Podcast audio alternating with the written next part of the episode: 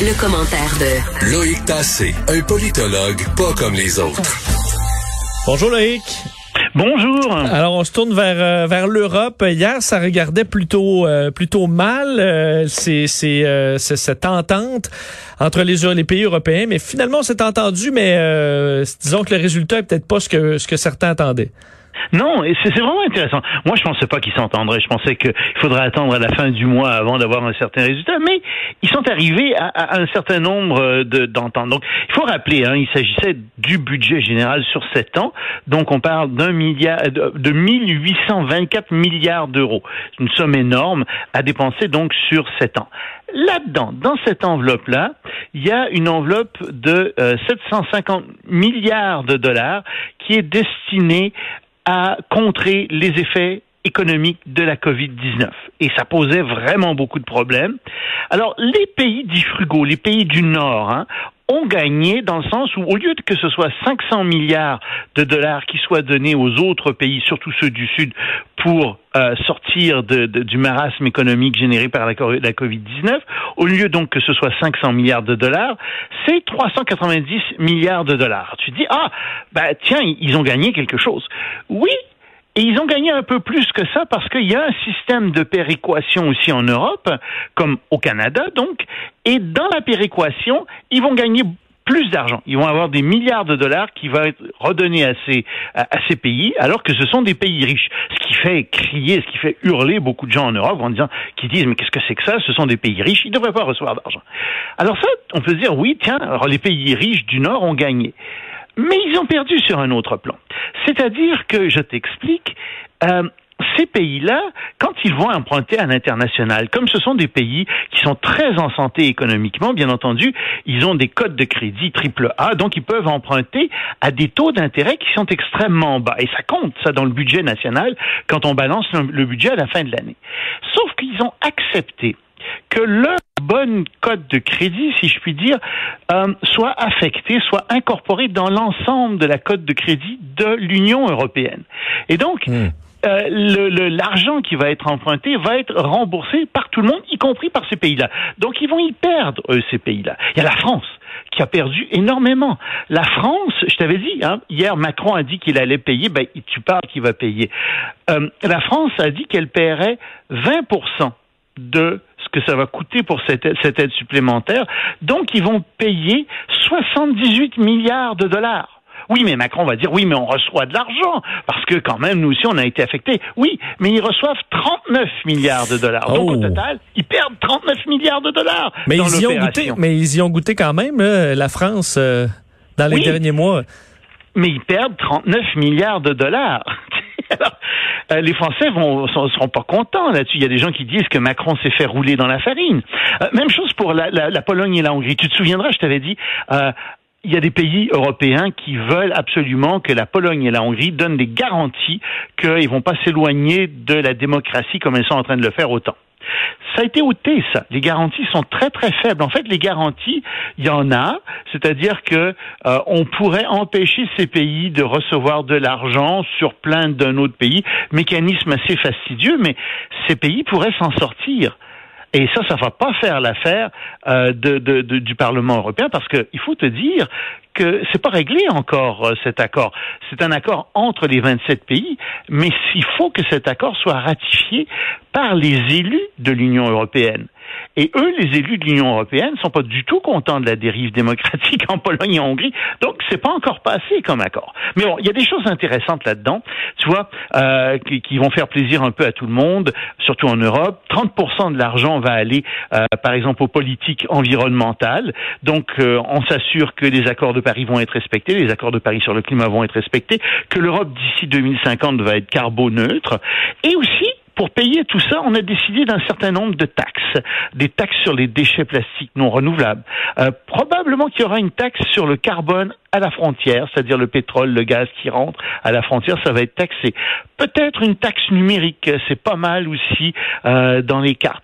Peut-être même qu'on va avoir une taxe sur les transactions financières pour financer ce budget. Donc il y a beaucoup de choses intéressantes là-dedans. C'est mieux que ce que je pensais que ce serait, mais en même temps, les grands obstacles sont pas levés, c'est-à-dire que tu as des petits pays qui arrivent à faire bouger tout le monde. Enfin, il y a des tensions très fortes en Europe. Et parlant de tensions euh, entre l'Égypte et, euh, euh, la Turquie, mais là, et, quand on, mélange du pétrole dans des tensions, généralement, ça va, ça, ça calme pas le jeu? Non, on en avait parlé un petit peu déjà. Je t'avais dit, c'est il y a un gros problème en Libye euh, parce que il y a un camp qui est appuyé par la Turquie, c'est le camp des islamistes, ça t'étonnera pas, euh, et, et c'est un camp donc qui est à l'ouest de la Libye, et à l'est il y a un autre camp euh, qui est appuyé par les pays européens en général, par l'Égypte, euh, qui est un camp qui est anti euh, islamiste, c'est le camp du maréchal Khalif Haftar, et c'est lui qui contrôle ce camp-là, certains gisements de pétrole importants, et aussi euh, un terminal pétrolier. Or, la Turquie, avec le camp islamiste, est en train de se préparer à lancer une attaque contre euh, donc le, le, le, le camp anti-islamiste, et ça se pourrait bien qu'ils perdent. Ce qui fait que hier, on n'a pas eu le temps d'en parler hier parce qu'il va être trop de nouvelles, mais hier, en Égypte, le Parlement dans une séance à huis clos, mais à l'unanimité semble-t-il, a décidé d'autoriser le gouvernement égyptien à envoyer les troupes à l'étranger pour défendre les intérêts de l'Égypte. Et les troupes à l'étranger, c'est des troupes en Libye, au cas où le, le, le, les anti-islamistes tombent aux mains des islamistes en Libye. Et ça, euh, ça pose un, grave problème. Pour le moment, on voit pas les attaques reculer. Euh, pour le moment, hein, on voit au contraire la Turquie appuyer de plus en plus les islamistes en Libye. Et on, se croise les doigts. On espère que quand même la menace de l'Égypte va jouer euh, un rôle important de dissuasion. Mais c'est pas sûr du tout. C'est toujours un pays à, à, observer. Ça se pourrait qu'on ait une guerre très importante euh, en Libye avec donc la Turquie d'un côté, l'Égypte de l'autre, et, et, derrière l'Égypte, ben, il y a la France, il y a l'Allemagne, y a l'Italie, etc., qui sont aussi membres de l'OTAN comme la Turquie. Et euh, le Sénat américain qui accuse la Chine maintenant de chercher à dominer les réseaux mondiaux de l'information, rien de moins. Rien de moins. C'est dans un rapport du Sénat qui vient d'être publié. Euh, alors, ce qu'on ce ce dit, c'est qu'ils essaient de surveiller, de censurer l'information au niveau international. Et je t'avoue que je pense bien qu'effectivement les Chinois essaient de faire ça. Ils vont faire ça, ils font ça partout euh, dans les organisations internationales, entre autres, mais de manière générale dans tout l'espace digital. Donc, ils ont trois solutions. D'abord, ils veulent créer un consortium privé public pour développer le 5G euh, aux, États-Unis. Deuxièmement, il crée un fonds pour la promotion des droits digitaux qui devra surveiller euh, la, Chine et s'assurer que la Chine ne puisse pas faire de, surveillance de masse électronique, etc. Et enfin, ils veulent que l'armée, le Pentagone, ouvre une académie euh, militaire pour lutter contre les cyberattaques, etc. Donc, euh, encore une fois, la, la, la situation entre les États-Unis et la Chine continue à se détériorer énormément. Et on termine avec une histoire, euh, ben disons, qui va peut-être faire sourire un peu plus. Oui, je te l'ai gardé pour la fin. Euh, le dessert.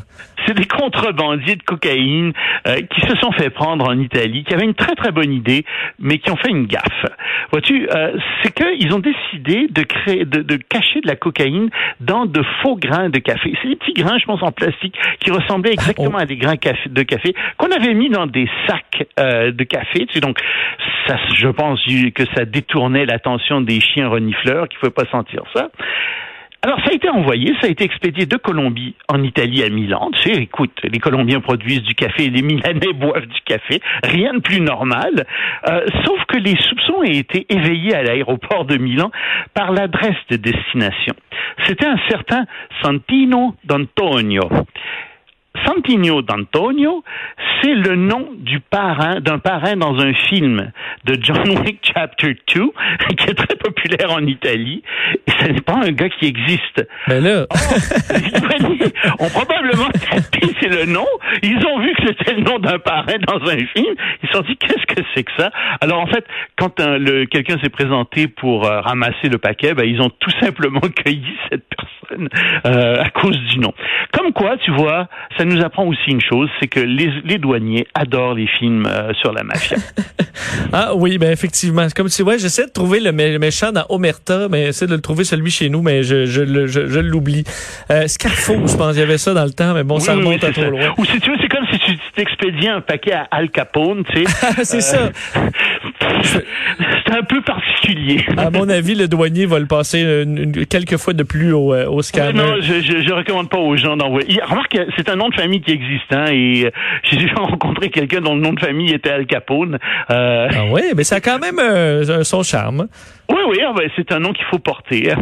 c'est quelque chose. Ben, Loïc, merci beaucoup. On se reparle demain. Salut. Salut.